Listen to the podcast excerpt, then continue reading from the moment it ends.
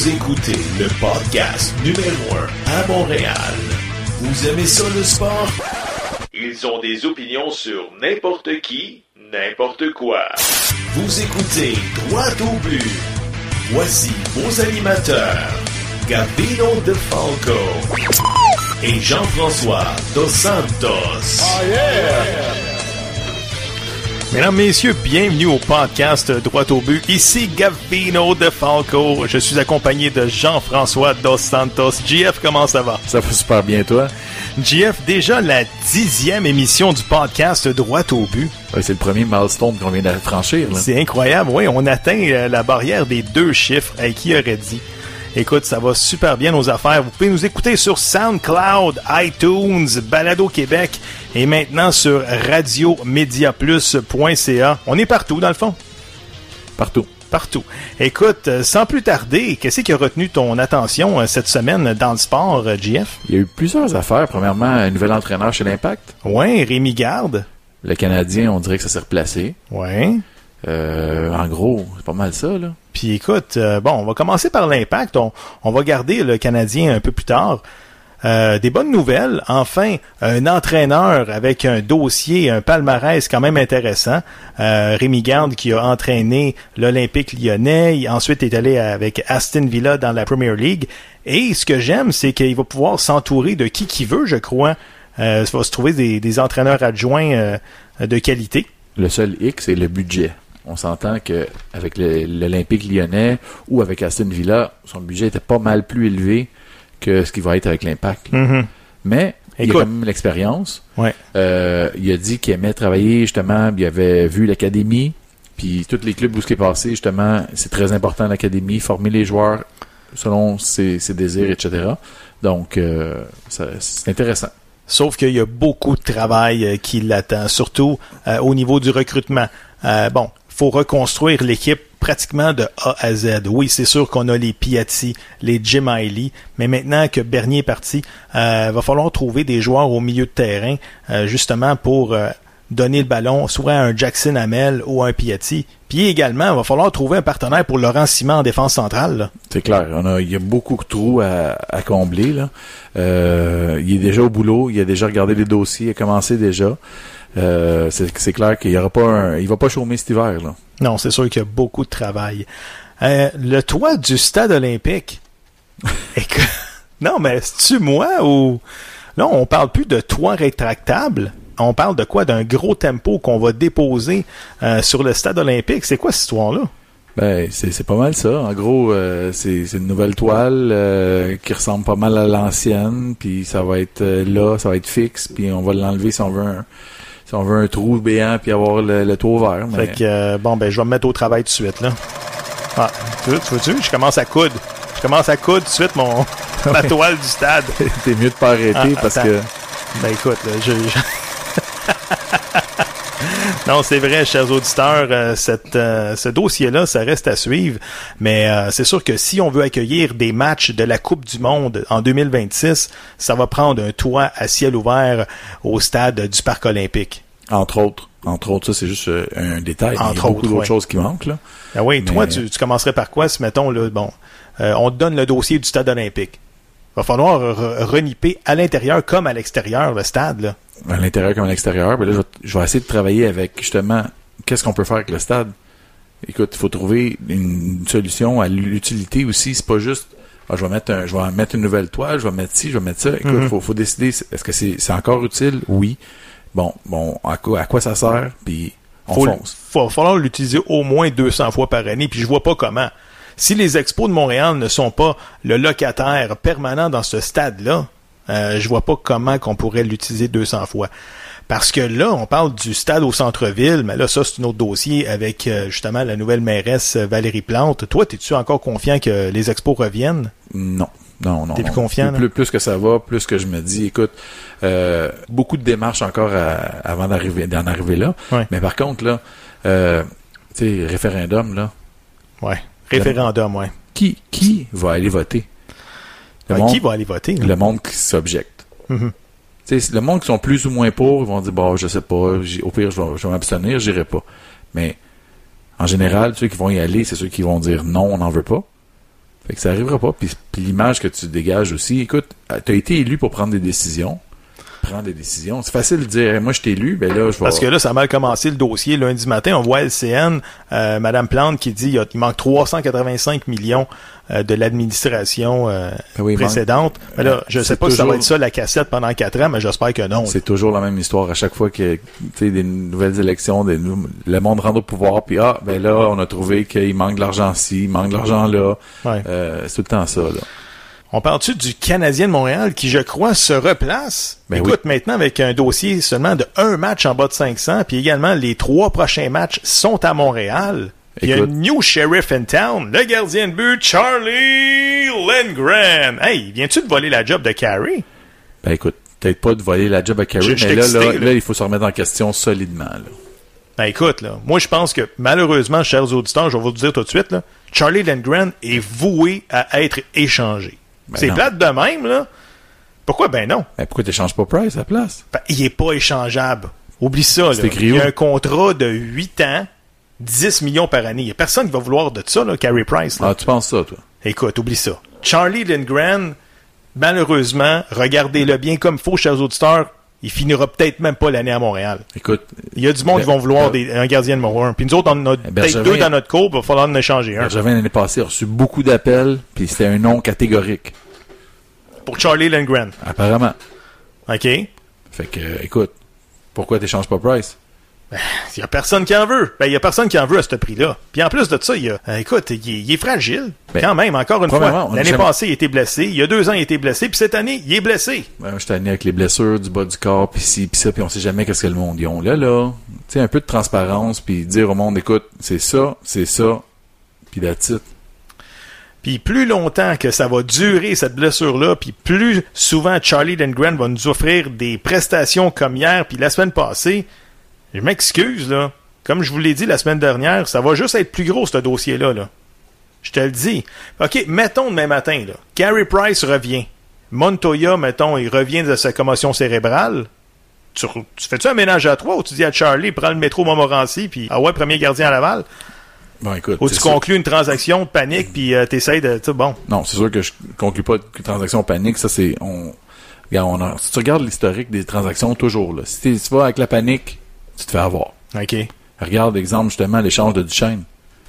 Ils ont été patients. Sakic a été très patient, puis il y a eu beaucoup plus que ce qu'on pourrait penser qu'il aurait, Mhm. aurait été Ah, possible sûr. d'avoir. Une bonne transaction pour, euh, pour l'Avalanche. C'est épouvantable. Sérieusement, là, c'est comme, c'est du vol. Ouais, moi, si je m'appelle Canadien, j'appelle l'Avalanche, je dis Hey, Samuel Girard, by the way, il est-tu à échanger parce que je serais intéressé à l'avoir?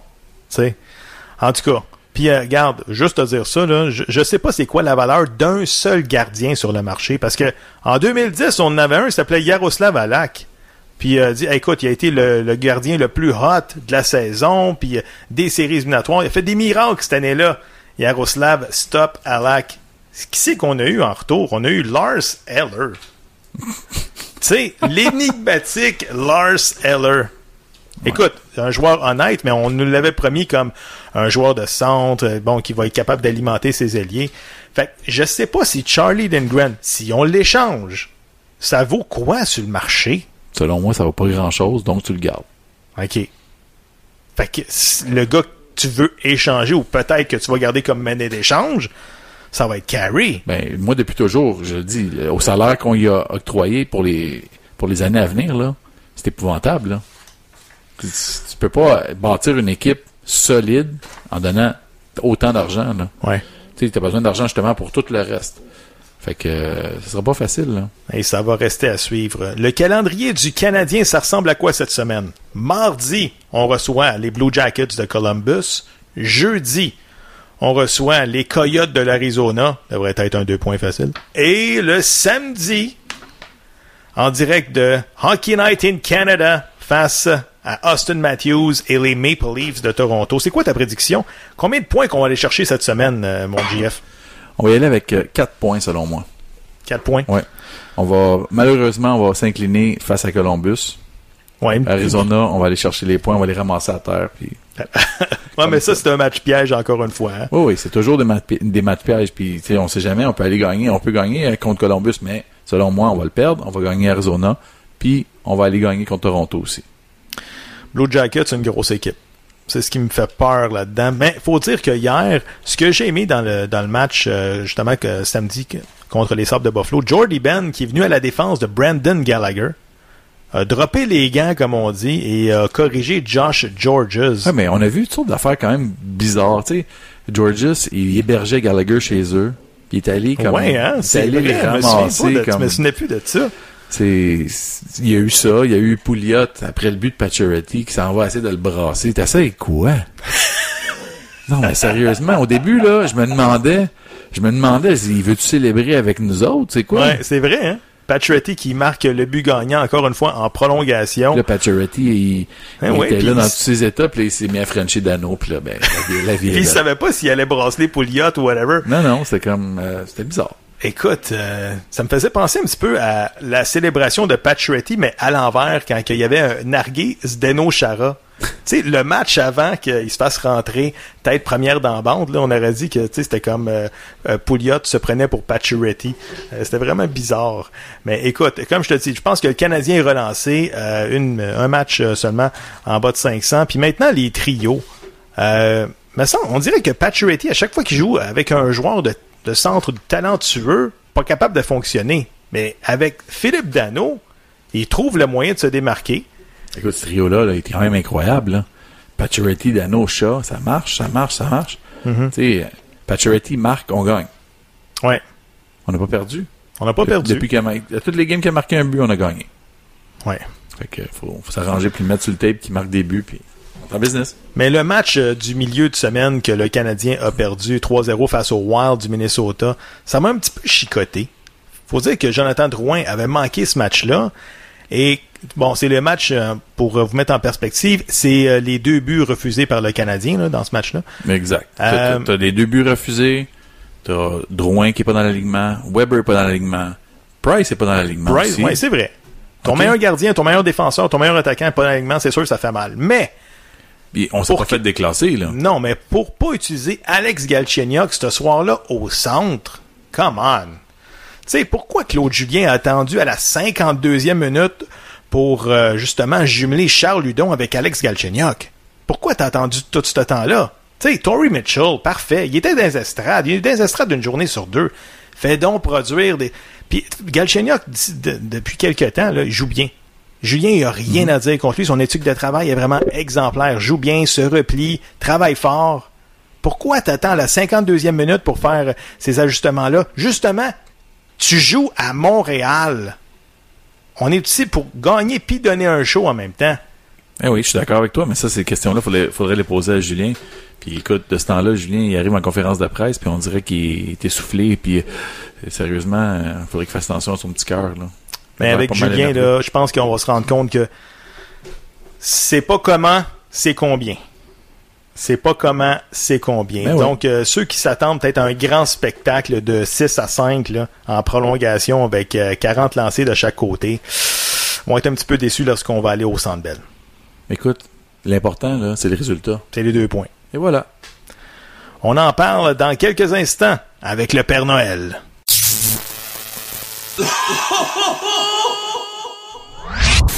Personnage coloré de la scène sportive montréalaise. Son énergie est époustouflante. Avec lui, on ne reste pas sur sa soif. Voici le commentaire du Père Noël. On va rejoindre le Père Noël en direct du pôle Nord. Père Noël, comment ça va? Lindgren! Lindgren! Lindgren! Hey, il est-tu en feu, lui? Il arrête sur le parc? On va dire de quoi?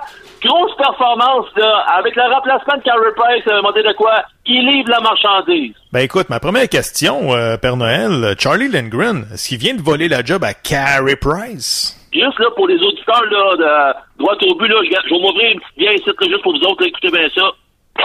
Oh oui! On va une petite gorgée pour le Canadien, parce qu'après une belle victoire du Canadien, on est d'accord que ça vaut une bonne gorgée? Parce qu'une bonne gorgée pour tout le monde? Hum! Ah! Oh oui! Hey! Lindgren, là, honnêtement, il fait la job, mais moi, je vais donner crédit au coach du Canadien, Claude Julien, que c'est lui le vrai capitaine du Canadien, avec son système défensif, OK, hier, contre Buffalo, c'était une game plate. il y a de, de une couple qui se sont endormis au, au Centre Bell hier soir. Mais c'est pas grave. Qu'est-ce qui est important?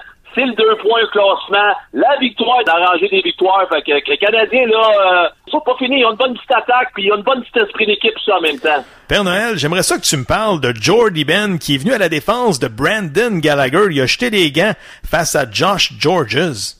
Ça, là, ça, là, ça, ça honnêtement, ça, ça, vaut une gorgée de bien pareil, là. Bon, on n'en parlera pas tout de suite, on va s'en garder un peu pour plus tard. Mais, hey, Canadiens, là, leur force, là, ça, ces réseaux sociaux, ça en parle beaucoup, là, mais c'est l'esprit d'équipe. Au hockey, dans les sports d'équipe, c'est l'esprit d'équipe. Puis Canadiens, là, ils ont un esprit d'équipe assez solide. Ça, j'aime ça voir ça. Un, Jordy Ben qui, enfin, il a pas de col des mitaines, qui a décidé de dropper ça contre euh, l'ancien du Canadien, là, Georges, là. Solide, let's go, on y va, on drop les gants, puis il m'a dit de quoi, là, les uppercuts, ça y est, solide, là.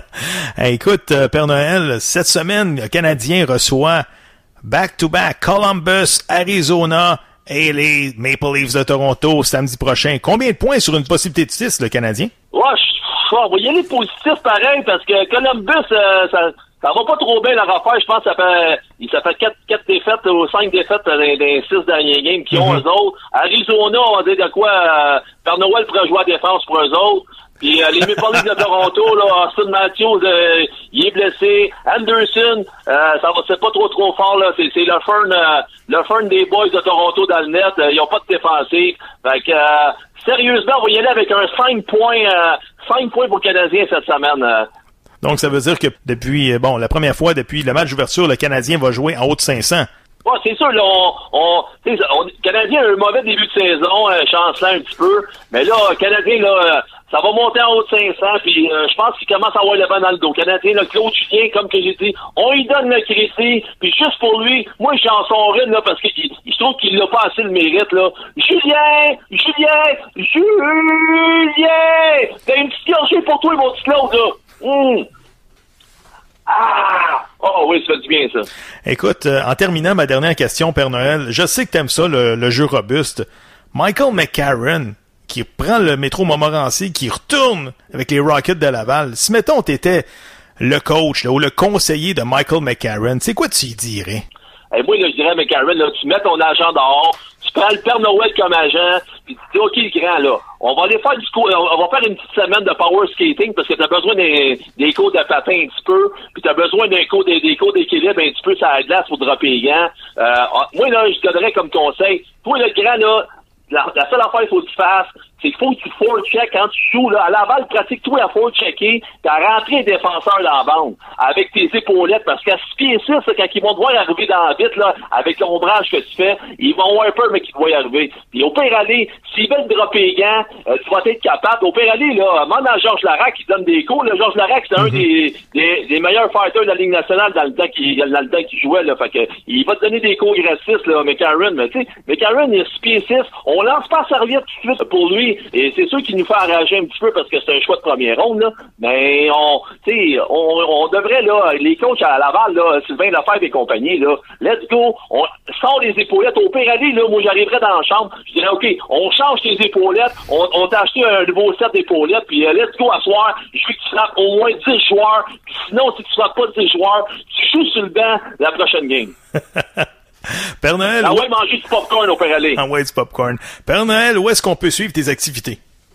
Ouais, moi, on peut toujours me suivre, là, parce que moi, souvent, je suis l'envoyé spécial euh, du podcast euh, Droit au but, là. On me suit à A commercial, Père Noël Poker sur Twitter, là. Allez checker les petites vidéos. On, mais si ça vous tente, allez me chercher une petite bière dans le frigidaire en même temps que je vais regarder mes vidéos, puis euh, droit au but, là, à tous les lundis, là, on est en ondes, là, à A commercial, Père Noël Poker, puis à A commercial, euh, euh, podcast droit au but. Venez, venez faire un tour, là. Si vous n'avez rien à faire, là, vous allez au centre d'achat, là. Votre clone veut, veut, aller chez Walmart, va aller magasiner. Pluguez-vous sur le podcast euh, droit au but, puis c'est sûr, certain que les deux palettes en avant, ils vont vous sortir, vous allez rire, puis en plus, vous allez avoir du croustillant euh, pour les informations de, de, la scène sportive montréalaise. All right. En terminant, le Père Noël, est-ce que tu nous en sors une? Oh, oui, on est en soirée, notre Québécois que j'aime bien le voir jouer. À chaque fois que je le vois scorer un goal, je me lève de ma chaise puis je prends une bière au complet. C'est Drouin, Drouin, Drouin!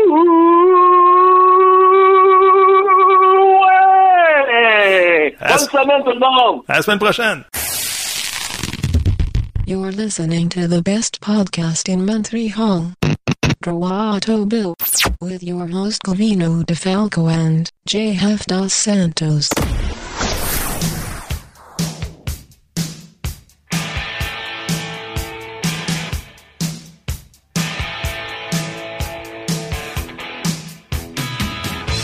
C'est avec grand plaisir que le podcast Droit au but reçoit l'ex-joueur étoile des Alouettes de Montréal et des Eskimos d'Edmonton. Et il est également récipiendaire de deux bagues de la Coupe Grey, Monsieur Steve Charbonneau. Steve, comment ça va? Ça va très bien, toi? Oui, ça va super bien. Steve, avant de te parler de la saison des Alouettes de Montréal, j'aimerais ça qu'on fasse un peu ta biographie. T'es né le 30 mai 1973, donc tu as présentement 44 ans.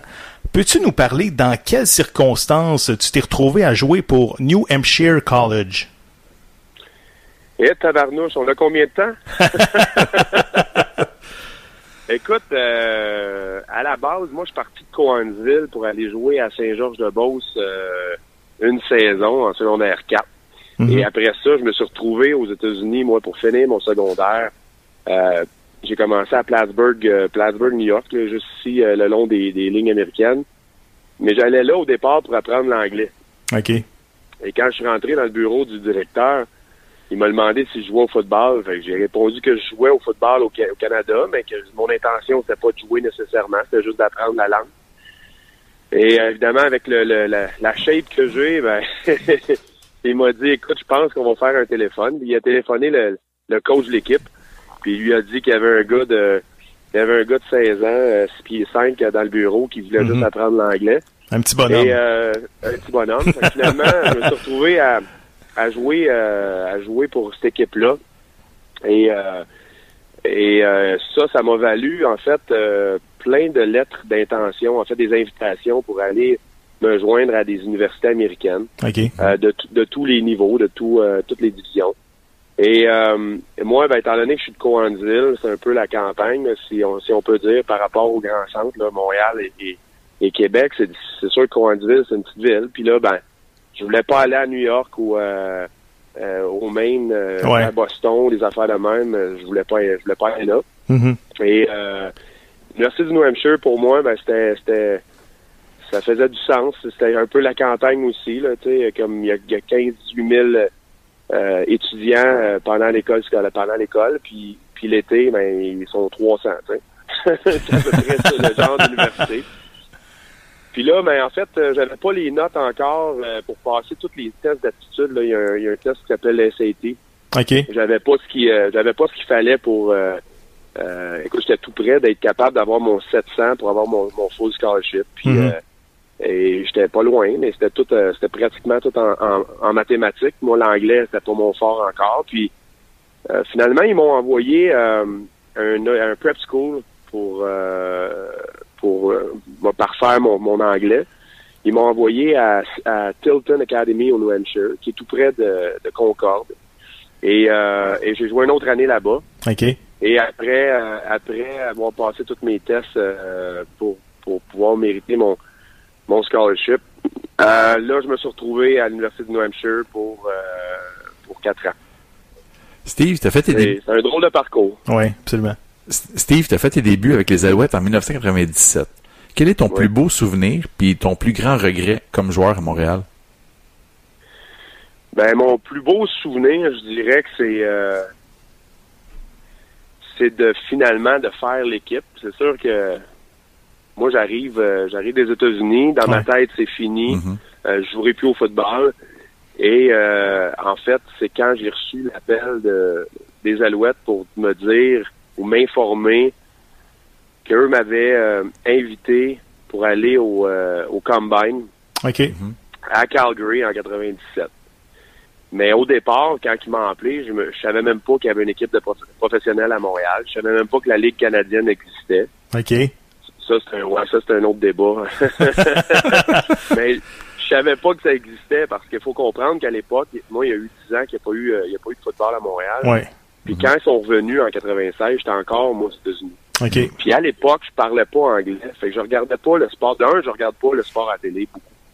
Et, euh, et fait qu'à chaque fois que je voyais du football à la télévision en anglais, pour moi, c'était de la NFL. Ouais. J'ai jamais cherché à savoir si c'était une ligue canadienne. Puis mes parents ont jamais regardé ça. Mes frères ont jamais regardé ça. Fait que, euh, fait que je l'ai appris sur le tard. Et euh, là, j'étais allé, euh, j'étais allé à Calgary. J'ai dit, je vais l'essayer. Euh, je savais même pas c'était quel niveau là, de football. Puis Mhm. euh, j'ai dit, je vais l'essayer. Et fait que je me suis emmené de New York. Je restais à New York avec mon ancienne blonde à l'époque. Je suis descendu à Calgary. J'ai fait les tests.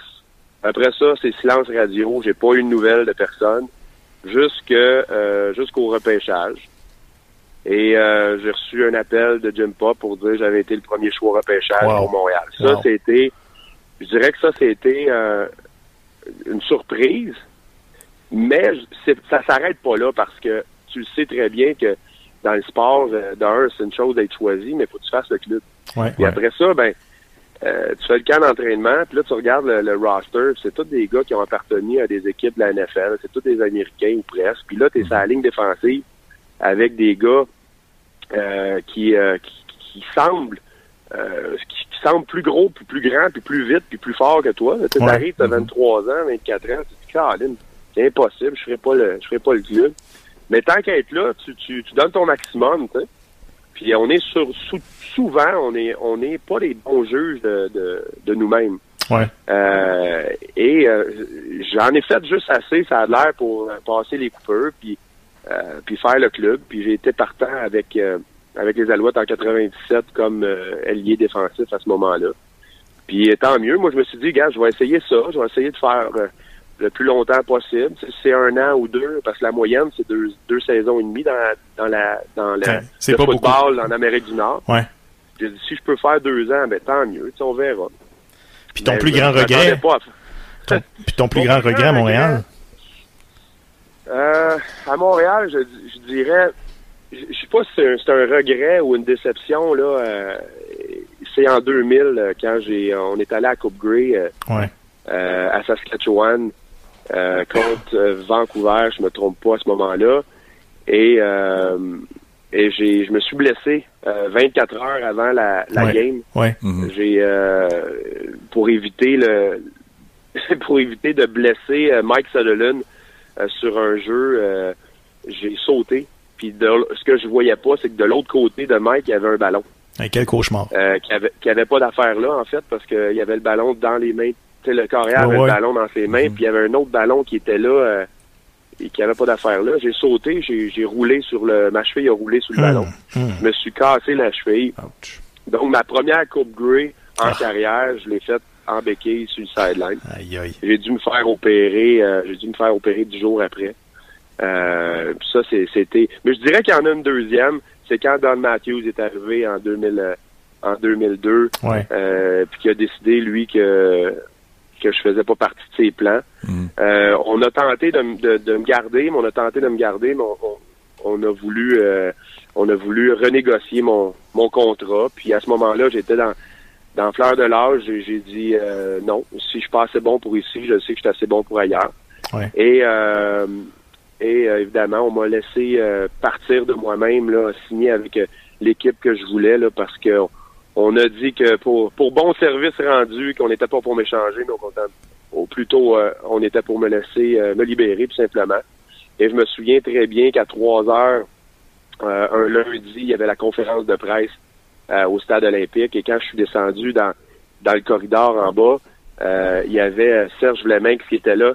Ouais. Euh, lui, il savait qu'il était convoqué pour une conférence de presse, mais il savait pas pourquoi.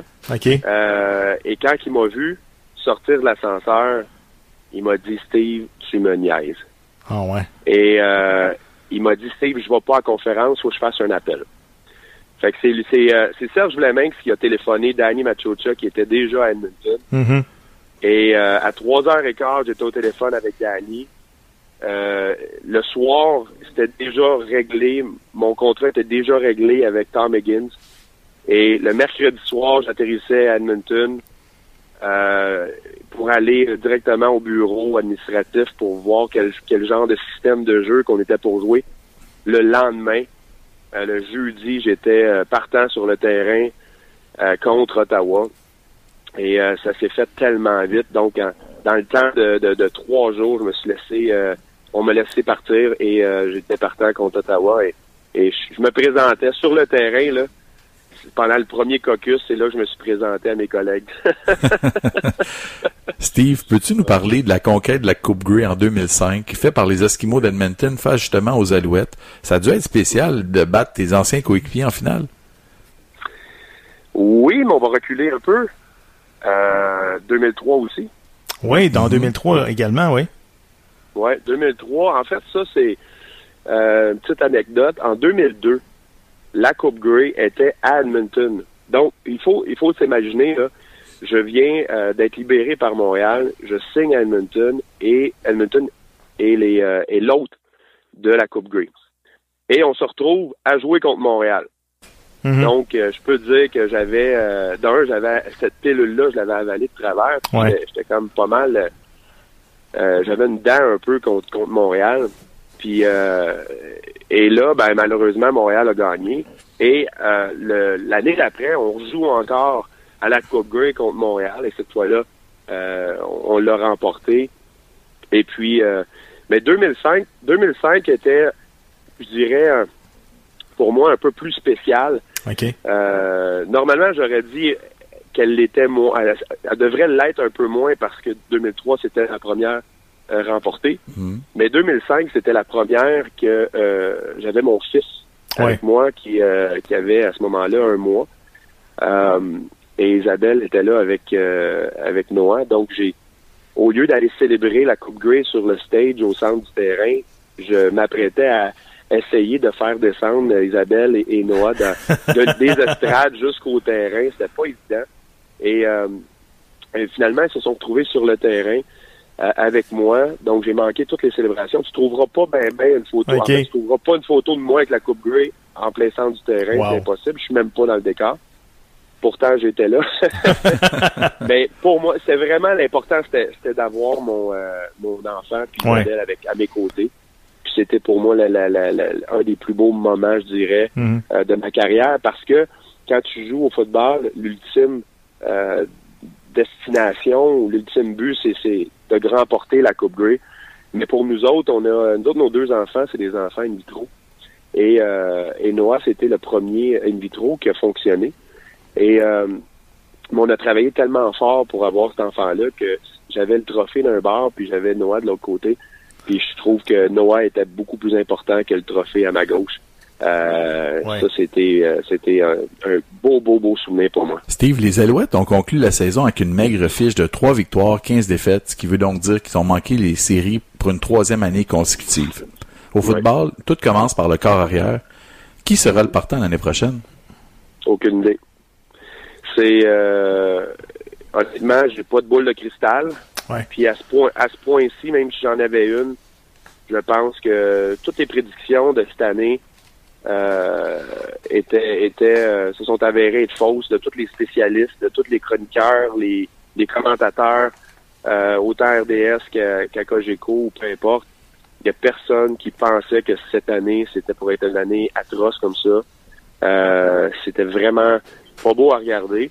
Puis même quand, je- quand on pensait que Durant se ferait euh, euh, mettre sur le banc, ben Cavers Reed trouve une façon de le remettre partant le match d'après. Fait que honnêtement, j'ai aucune idée. Ça me surprendrait beaucoup que ce soit Cavers Reed. Euh, excuse, pardon, euh, Durant. Durant. Mhm. Mais euh, mais à ce moment-ci, les recrues qui sont là, euh, autant que euh, ce soit Shields ou ben euh, ils sont pas prêts les gars. Euh, ils sont pas tout à fait prêts parce qu'ils n'ont pas eu beaucoup de temps de jeu cette année, mais euh, j'ai aucune idée si ça va être qui. J'espère qu'on va être capable de dénicher un carrière qui est Euh, moi, j'en connais un, il s'appelle Colin Kaepernick. ah ouais, mais regarde. Ça, c'est un autre dossier, là.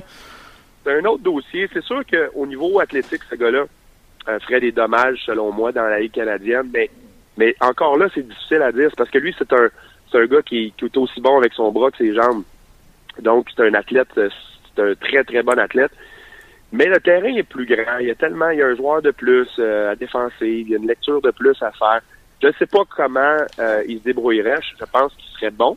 Ouais. Mais, euh, mais encore là, ça dépend. Il y a des joueurs, euh, il y a des joueurs vedettes dans la NFL qui sont venus après euh, euh, après un séjour de, de 5, 6, 7 ans qui, euh, qui se sont retrouvés dans la CFL puis que ça n'a pas fonctionné pour eux autres. Là. à toutes les positions confondues. Fait que j'imagine que le carrière, c'est un peu la même chose. Sauf que ces gars-là qui sont capables de s'adapter. Si tu as un, gars, un carrière qui a un bon bras, puis des bonnes jambes, puis une bonne tête, je vois Mhm. pas pourquoi il serait pas capable de s'adapter à la CFL. Steve, euh, d'après toi, est-ce qu'il y a un nom qui te vient en tête pour l'obtention du poste d'entraîneur-chef euh, chez les Alouettes? Non, aucun pour l'instant. Euh, il faudrait regarder le parcours au complet de Kevin Reed pour savoir euh, avec qui il a joué, euh, en qui il aurait confiance, parce que c'est sûr qu'il va s'entourer de ses hommes à lui. Donc, ça prend quelqu'un qui avec qui il a, il a joué. C'est ça que ça me fait peur un peu. Parce que Kevin Reed n'a pas, euh, a pas une fiche gagnante tant que ça. C'est pas un gars qui a été, euh, euh, a été dans des clubs qui ont, qui ont été des, euh, des, euh, Les dynasties. des dynasties. Tu sais, partout où il est passé, ça a été pratiquement des fiches perdantes. Ouais. Euh, donc, c'est ce que c'est ça qui me fait peur, de, qui, qui s'entoure de ces gens de confiance, mais qui n'est pas eux non plus, euh, je dirais, une, une réputation de gagnant. là. Steve, en terminant, peux-tu nous jaser un peu de la fondation que tu t'occupes, c'est-à-dire la Fondation des sports adaptés? Oui.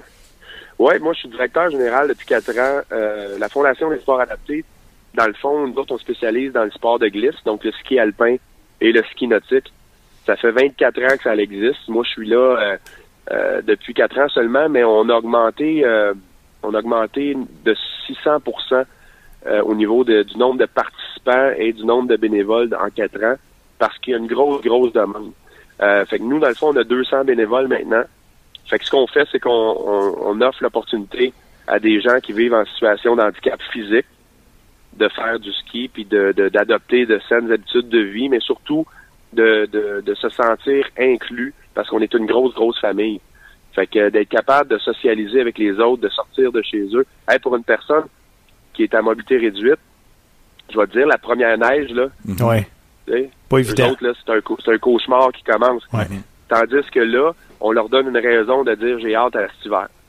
Tu sais, tous les sacrifices qu'ils vont avoir à faire parce qu'ils sont en fauteuil, puis parce que les réalités euh, de ces gens-là sont pas les mêmes que toi puis moi, ben ils ont quand même, malgré tout, hâte à l'hiver parce que nous, on est là pour les faire euh, pour faire du ski avec eux autres, qui est vraiment, vraiment trippant. là. Steve Charbonneau, maintenant analyste des matchs des Alouettes sur les ondes du 98.5 à Montréal. Un gros merci d'avoir pris le temps pour le podcast Droite au but. Ça fait plaisir, merci de l'invitation. Merci, beaucoup. All right, salut les gars, bye bye. Salut. Bye Steve. Pour nous joindre, visitez la page Facebook, Droite au but, ou bien sur Twitter, podcast Droite au but. Nous attendons vos suggestions et commentaires. Et comme dirait le directeur général du Canadien, Marc Bergevin, at the end of the day.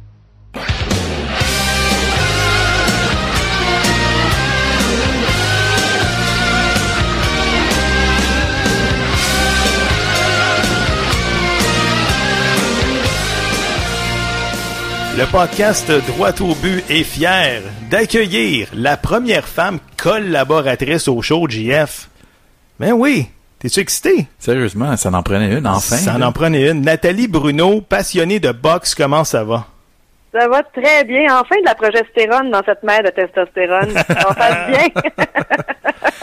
Nathalie, t'as-tu regardé le combat euh, samedi soir opposant Arthur Beterbiev, qui est maintenant champion? Euh, Qu'est-ce dans- que tu penses? Ben oui, c'est Qu'est-ce sûr que tu l'as écouté. penses? Écoute, ah un, ouais, ouais, non, non. Un knockout au 12e ronde contre Enrico Colling. Tes commentaires? Écoute, on s'attendait à ce que ça soit plus expéditif que ça. Hein? Je pense que c'est la majorité des gens qui croyaient ça. Euh, ça a été plus long que prévu. Plus ennuyant aussi. Hein? On, on connaît Arthur Beterbiev, en tout cas, moi, je le connais un petit peu plus euh, agressif que ça. Sauf que je, je pense que je comprends pourquoi il le fait comme ça. Quand il y a une ceinture, c'est un, combat tellement important qu'il attendait depuis tellement longtemps. Mhm. Quand c'est un combat comme ça, c'est pour aller chercher une ceinture, euh, un titre mondial. Tu y vas pas n'importe comment. Tu prends ton temps. Le but d'un combat comme celui-là, c'est pas de donner un show, c'est d'aller chercher le titre. Il y aura le temps en masse de donner des shows. Ouais. Et de toute façon, avec l'adversaire qu'il y avait, Colling, il y avait une, une défensive tellement hermétique. Tu peux- pas euh, utiliser n'importe quelle façon de te battre quand tu as une défensive, quand t'as un adversaire qui a une défensive comme celle-là. Alors, euh, sinon, je pense qu'il a très, très bien fait. Il a été chirurgical, il a été parfait jusqu'à la fin. Et puis, il a gagné tous les rounds. Et puis, moi, tout ce que je voulais, c'est qu'il rapporte la, la ceinture au Québec. J'ai bien hâte qu'il débarque de l'avion avec. J'ai hâte de le voir, j'ai hâte de le revoir euh, avec sa ceinture. Justement, qu'est-ce que tu peux nous dire sur Arthur Beterbiev? C'est-tu un gars qui jase beaucoup? C'est-tu un gars qui a de l'entre-gens, euh, étant donné que tu le, tu le connais un petit peu? Oui, écoute, euh, d'abord, moi, je l'ai côtoyé à plusieurs reprises. J'ai fait plusieurs entrevues avec lui, avec l'aide de son interprète.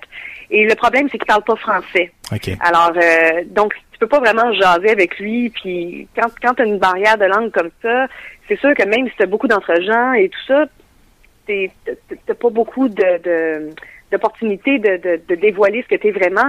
Sauf que ce que je peux te dire, c'est qu'il y a beaucoup d'humour. Il- puis il est très pince sans rire, beaucoup d'humour.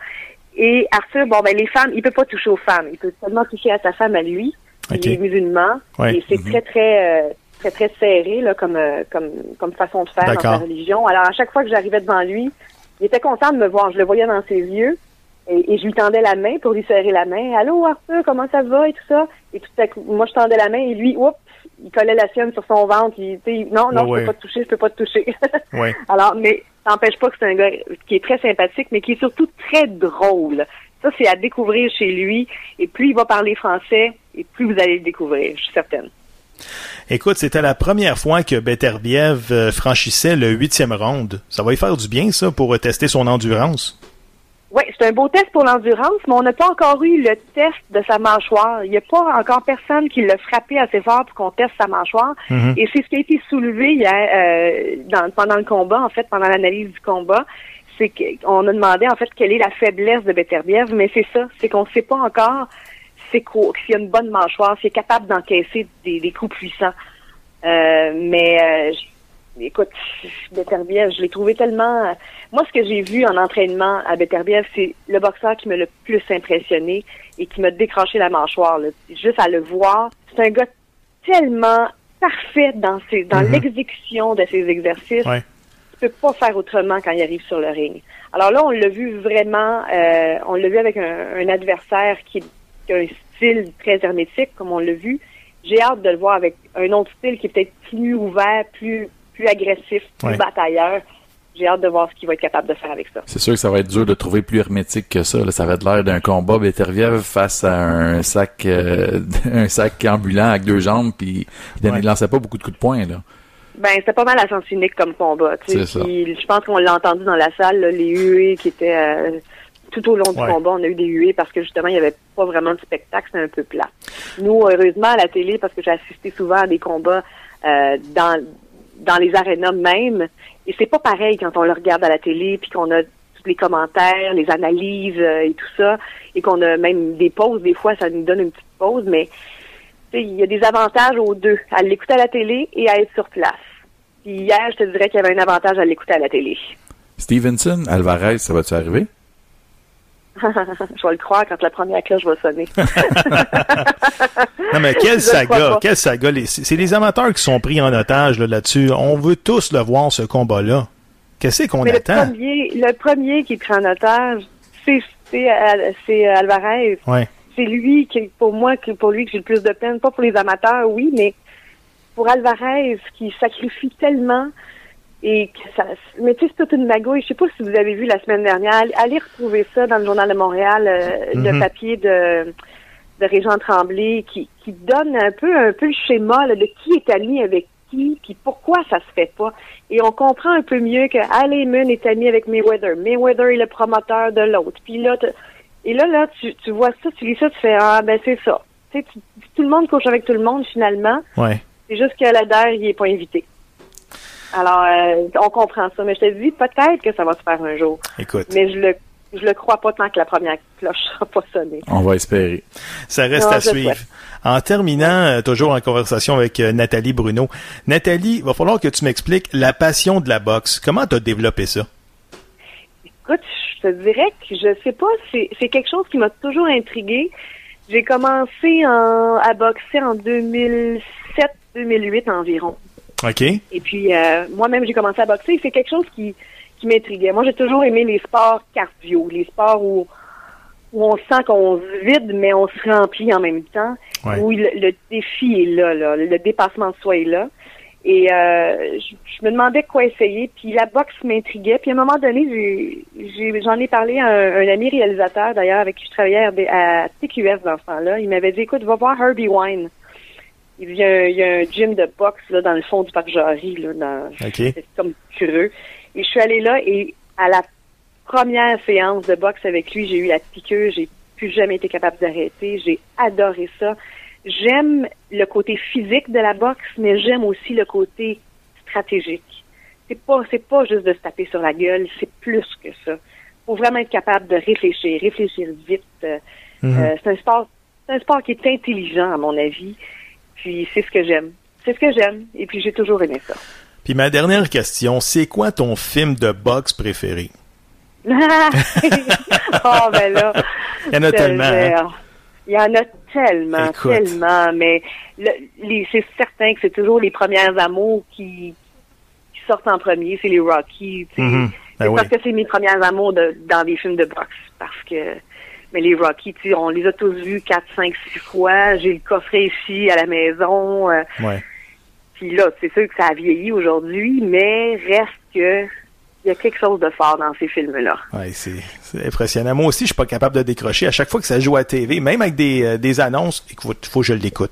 J'ai pas le Ben choix. oui, tu- exactement. Même si tu l'as vu 100 fois, Eh oui. faut que tu le regardes. Mais je te dirais que Ali aussi, Ouais. euh, Ali avait été quand même assez impressionnant. Moi, Mohamed Ali, j'ai toujours rêvé de le rencontrer, puis j'ai été tellement attristée quand, quand il, il est décédé, puis je me suis dit, bon, on, en- on perd un grand, mais je pourrais même jamais le rencontrer. C'est Ouais. fini, mon rêve, là, il va Ouais. falloir que je m'en trouve un autre. Alors, il va falloir que je me trouve un autre rêve. Je vais en avoir d'autres, je vais en trouver. Nathalie Bruno, ça a été tellement rafraîchissant euh, de t'entendre sur les ondes de podcast euh, Droit au but. J'espère qu'on va avoir la chance de, de se reparler. Ben, bien sûr, avec grand plaisir, immense plaisir. Merci Nathalie. Merci beaucoup. Merci à vous deux. On va rejoindre notre expert en sport universitaire, Serge Vlaminx. Serge, comment ça va? Ça va très bien, très très bien au lendemain de, de cet autre spectacle incroyable offert par le Rouge et Or, les Carabins. Ben justement, Serge, on a eu droit à une fin de match endiablée samedi à Québec, mais c'est finalement le Rouge et Or de l'Université Laval qui l'emporte 25 à 22 face aux Carabins de l'Université de Montréal. Serge, étais-tu comme moi, c'est-à-dire debout dans le salon? Ben, pas- non, ben, j'en ai vu d'autres dans ma vie, là, mais euh, non, c'était vraiment une fin de match euh, à- à dramatique. Mais là, là, euh, trois bottées euh, co- consécutifs, moi, j'avais jamais vu ça de ma vie. Là. Ouais, c'est ça. Et, d'a- et d'ailleurs, je me demande, avec, avec le recul, euh, lorsque le Rouge et Or demandait un temps d'arrêt, je suis pas sûr que s'il n'avait pas demandé de temps d'arrêt, là, le ballon sortait du terrain sans être touché, puis c'était fini, là. Mhm. Là, euh, ça, ça finit à ce moment-là. Mais ça a mis du piquant, puis euh, euh, le Rouge et Or, euh, c'est une dynastie depuis des années, c'est un exemple euh, incroyable de- d'efficacité. Encore une fois, un titre, mais de l'autre côté, depuis cinq ans, il y a une équipe qui se dresse devant eux, une équipe courageuse, hargneuse, qui n'abandonne jamais, à l'image de Danny Machiocia. Hier, c'était l'affrontement entre deux grands coachs, euh, Glenn Constantin et Danny Machiocia, mais aussi avec euh, des adjoints de chaque côté de grande qualité. On avait un bon spectacle. Il y a eu des erreurs. Il y a, il y a- il y a- il y a des erreurs, mais il y a eu des beaux jeux. Mhm. Et ça a été un suspense, puis il n'y a personne qui s'est ennuyé des Alouettes hier après-midi. Non, absolument. Serge, on aurait dit que le corps arrière des Carabins, Samuel Caron, était extrêmement inconstant avec ses passes. Tantôt, il lançait des passes à la Tom Brady. Tantôt, il lançait des canards boiteux. Penses-tu que Caron a joué avec une blessure? Ah, écoute, à ce moment-là, moi, si c'est l'argument qu'il a joué avec une blessure, comment ça se fait que cette même blessure-là l'empêchait pas de bien passer le ballon par moment? Mhm. Moi, je n'achète pas ça, cette, cette explication-là, parce que par moment, il était brillant, que par moment, c'était, c'était, c'était, c'était, c'était pénible. Faut dire aussi que la pression, faut rendre dommage aussi à l'autre bord du ballon, là. Mhm. Euh, des bêtes là, qui couraient après lui comme, euh, écoute, c'est le pourchasser à gauche par à droite. Non, moi, je pense pas que la blessure soit l'explication. Peut-être que je me trompe, mais Ouais. moi, j'ai pas perçu comme ça. Serge, euh, la semaine prochaine, Québec s'en va jouer à Calgary contre les Dinos. Penses-tu que les hommes de Glenn Constantin ont une chance? Je vais te virer ça de bord. Est-ce que Calgary a une chance? non, mais c'est parce que euh, c'est parce que euh, le rouge et or est une est une machine de football bien rodée. Euh, si ma mémoire est bonne, par exemple, c'est toujours un petit peu compliqué quand on va jouer dans l'Ouest. Ça dépend de la température. OK. Mais ma- malgré ça, je me souviens d'un souvenir, je me souviens plus à quelle année, là. Ils avaient été joués à demi-finale à Saskatoon contre euh, les Huskies de de, la Saskatchewan. Mhm. Ils avaient remporté un match qui avait été joué à moins 100 degrés Celsius. Il faisait froid, c'était épouvantable. Ils ont, ils ont été chercher la victoire là-bas. Euh, non, non, moi, euh, mon rêve, ce serait qu'on change complètement le système euh, éliminatoire au football universitaire et assister à une finale de la Coupe, pas d'Andmour, Ouais. de la Coupe Vanier, entre ces deux magnifiques machines, le Rouge et les Carabins. Te dis, moi, on remplit le stade olympique. Ouais, hein? Ah, moi aussi, Ouais, ouais. je suis persuadé que ça. Oui, oui, oui. Puis le nom de la Euh, Coupe Dunsmore, il est peut-être temps qu'on change le, le nom de, de ce trophée-là. Il y a deux philosophies là-dessus. Il y a, il y a les, euh, les vétérans qui ont... À l'époque, il faut rappeler, le- à l'origine de tout ça, là, hein, la Coupe Dunsmore, c'était, c'était à l'époque un circuit Ontario-Québec. Avec Bishop, Concordia, McGill. Tu n'avais aucune équipe francophone là-dedans, là. Et ensuite, tu avais Queens, Carlton et Ottawa. Ça, c'était le circuit Québec-Ontario. Et la Coupe Dunsmore était l'emblème. Bon, on l'a gardé. Euh, certains prônent qu'on pourrait donner le, le nom de, de, de, de, de québécois. Mhm. Moi, je sais pas. Je ne serais pas contre le changement. En même temps, je ne ferais pas de dépression nerveuse s'il gardait le nom de la Coupe Dunsmore. Excellent. Serge, j'ai une question pour toi. Penses-tu que maintenant que la saison des Carabins est terminée, les Alouettes de Montréal pourraient être tentés de recontacter l'entraîneur des Carabins, Danny Macchiocia, pour le poste d'entraîneur qui est toujours vacant chez les Alouettes? Là, on va clarifier une chose. Là. Danny Machuocha ne veut pas coacher, il veut être directeur gérant. Mhm. Il, nous l'a dit à maintes reprises. Euh, en tout cas, si je me fie à ce qu'il a dit dans le passé, jamais il va retourner avec les Alouettes tant et aussi longtemps que les Whittenor vont être les propriétaires de cette équipe-là. Danny Machuocha n'a plus rien gagné Ouais. en, en- en se joignant à cette organisation de broche à foin. Là Mhm. une organisation en déroute. Une organisation, c'est vraiment, c'est vraiment alarmant. Et moi, je, je, j'ai encore, je ne sais pas pourquoi, j'ai cette espèce de feeling intérieur. Ça me rappelle un peu, pas, pas exactement pareil, mais ça me rappelle un peu l'ambiance qui régnait en juin 1987, quand ils ont mis la clé dans la porte, la- à la veille du début de la saison, les Alouettes ont mis la clé dans la porte. J'ai un drôle de sentiment. Mhm. J'ai un drôle de sentiment. Là, on dit, ah, les Whittenor, qui vendent l'équipe? Ouais, mais elle vaut quoi l'équipe aujourd'hui? Elle vaut pas grand-chose. Ouais, absolument. Alors, je sais pas. Est-ce qu'ils vont décider, et c'est eux qui ont ramené le football à Montréal, ont-ils décidé qu'ils vont remettre la clé dans la porte? Je sais pas. J'ai un drôle de feeling. En tout cas, c'est une organisation qui manque de sérieux, puis ça m'étonnerait bien gros que Danny Machucha aille perdre son temps là, dans cette bac épouvantable. Et que ça fait trois fois qu'il l'emproche. Ouais. Trois fois qu'ils qu'ils qu'ils- qu'ils- qu'ils lui donnent pas leur juste. Ils ont négocié le poste de, de directeur gérant alors que c'était déjà fait. Ils ont proposé le poste de président alors que c'était déjà fait. Hey, euh, c'est quoi? Ils ont voulu faire un petit ambassadeur francophone Ouais. ou euh, qui peut être parfait bilingue pour les Alouettes? Mhm. Ah, non, non, regarde, c'est une organisation complètement en déroute et ça, ça en est désolant. Ça en est- Mais par contre, on peut se consoler. On va, on va, on va, on va suivre du football universitaire pour on ne s'en pas des Alouettes. Serge, notre invité cette semaine, c'est Steve Charbonneau. Qu'est-ce que tu peux nous dire sur l'ancien des Alouettes et des Eskimos d'Edmonton? Ah, Steve, Steve, c'est Steve. C'était, c'était un, un, un, un solide gaillard au cœur tendre, tu me permets la, la, la, la comparaison. Steve, mais moi, un- je, je garde un souvenir. C'était, était-ce la, la Coupe Grey 2000, au, au début des années 2000, je me souviens plus de l'année exactement, là. J'étais sur le beat des Alouettes. La veille du match de la Coupe Grey, tu sais, il y a toujours une, une légère, un léger entraînement, c'est, c'est, c'est rien, là. Il n'y a même pas de, et Steve, par mégarde, avait mis le pied sur un ballon qui traînait sur le terrain et s'était foulé la cheville, avait raté le match de la Coupe Grey. Ça, c'était un souvenir qui m'est resté dans la tête, là. C'était épouvantable comme, vivre ça, c'était épouvantable pour lui. C'était effrayant. C'est le souvenir que j'ai de Steve Charbonneau. J'en ai plusieurs, mais celui-là était, était vraiment frappant.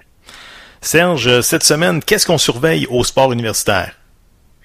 Ah ben là, moi, je, je vais surveiller très étroitement. Ben, enfin, non, je, je vous rappeler que ça a été le début, euh, jeudi dernier, du euh, circuit de basketball euh, universitaire masculin avec la grosse machine des Redmond de McGill, dirigée par David Di Avero.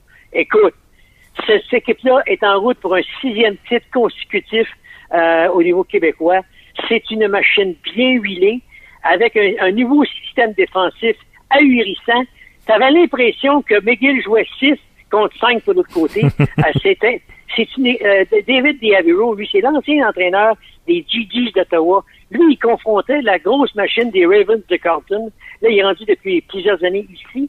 Et c'est, je pense sa huitième année. Il y a, six- il y a cinq titres euh, provinciaux. Ouais. Non, c'est, c'est vraiment intéressant et, et je vais suivre aussi cette semaine la confrontation au basketball féminin entre Concordia à Laval, les équipes dirigées par Guillaume Giroux, une très très belle formation qui est venue battre jeudi, euh, il y a- la, la semaine dernière, l'équipe des Marshals de McGill à McGill, les championnes canadiennes en titre, ben, Guillaume Giroux et sa troupe sont venus les battre euh, euh, à McGill. C'était un match extraordinaire.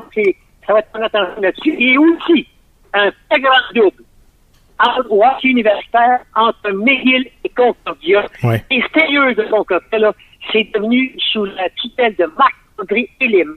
C'est devenu une belle machine de hockey et je veux parler particulièrement de l'attaquant Anthony Beauregard, deuxième meilleur compteur au pays actuellement, Mhm. avec 23 points. C'est une machine, ce gars-là.